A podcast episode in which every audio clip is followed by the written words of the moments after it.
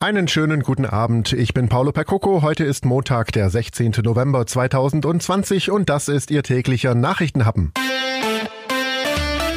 Der Nachrichtenhappen mit Paolo Percoco. Die Themen heute sind, Kanzlerin Merkel und die Ministerpräsidenten haben über das weitere Vorgehen in der Corona-Pandemie gestritten. Der US-Pharmakonzern Moderna legt Daten für Corona-Impfstoff vor. Das Raumschiff Crew Dragon des Unternehmens SpaceX ist zu seiner ersten regulären Mission ins Weltall gestartet und Hilfe fürs Theater Ulm mit einem Jahreskalender. Wie geht's weiter in Sachen Corona? Darüber haben die Kanzlerin und die Länder beraten oder besser gesagt heftig gestritten. Donau 3 FM-Reporter Tom Gernke. Geht es nach der Bundesregierung, soll man sich in Zukunft nur noch mit den Angehörigen des eigenen und maximal zwei Personen eines weiteren Haushalts treffen dürfen. Auf größere Feiern sollte bis Weihnachten ganz verzichtet werden. Auch Kinder und Jugendliche sollen ihre Kontakte auf einen festen Freund oder eine feste Freundin reduzieren. Insbesondere den letzten Punkt kritisiert der Ulmer FDP-Bundestagsabgeordnete Alexander Kulitz. Das bedeutet quasi, dass ich hier als Staat in die persönliche Freiheitssphäre so eingreife, dass ich den Menschen sogar schon den Kontakt verbiete zu anderen Kindern. Das ist aus meiner Sicht auch eine soziale, hochbrenzlige und gefährliche Sache. Das kann Kinder traumatisieren, das kann zerstörerisch wirken auf ihre Entwicklung, was die sozialen Kompetenzen angeht. Ich bin entrüstet und enttäuscht über die Kanzlerin, die hier aus meiner Sicht nur noch Panik schiebt und keine verhältnismäßige Politik mehr anstrebt.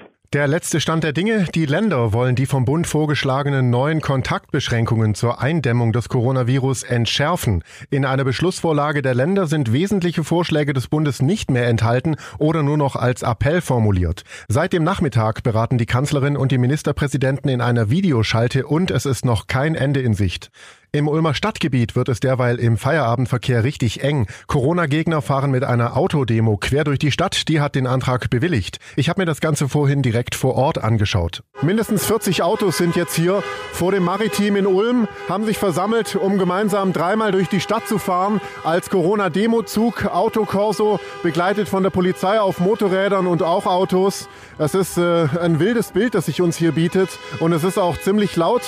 Parallel läuft auch eine Gegendemo in der Ulmer Fußgängerzone. Mit dem US-Pharmakonzern Moderna hat ein weiterer Hersteller maßgebliche Daten für seinen Corona-Impfstoff vorgelegt. Donau 3 FM-Reporterin Ursula Winkler. Der RNA-Impfstoff habe eine Wirksamkeit von 94,5 Prozent, teilte das Unternehmen mit. Die EU-Kommission verhandelt mit dem US-Konzern über die Lieferung von bis zu 160 Millionen Impfdosen. Vor einer Woche hatten auch das Mainzer Unternehmen BioNTech und der Pharmakonzern Pfizer solche Zwischenergebnisse aus der entscheidenden Studienphase für ihren Impfstoffkandidaten vorgelegt. Ein halbes Jahr nach seinem historischen Jungfernflug ist das Raumschiff Crew Dragon des Unternehmens SpaceX zum ersten Mal für eine reguläre Mission ins Weltall gestartet. In der Nacht sind vier Astronauten vom Weltraumbahnhof Cape Canaveral im US-Bundesstaat Florida abgehoben. Donau 3 FM-Reporterin Tina Eck. Joe Biden war einer der ersten, der gratulierte. Dieser Start sei ein Beweis für die Kraft der Wissenschaft und für alles, was die USA erreichen könnten, wenn Innovation und Entschlossenheit zusammenkämen, Twitter erklärte Biden. Trump kam dann später und meinte, die NASA sei bei seinem Amtsantritt ein Desaster gewesen und erst dank ihm wieder fortschrittlich. Die Kapsel soll nach rund 27 Stunden Flug an der ISS andocken.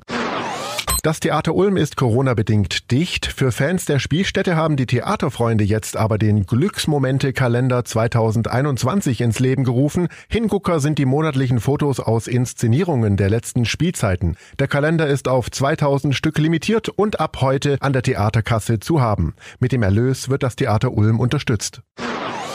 So, und damit verabschiede ich mich für heute. Vielen Dank fürs Zuhören. Schönen Abend noch.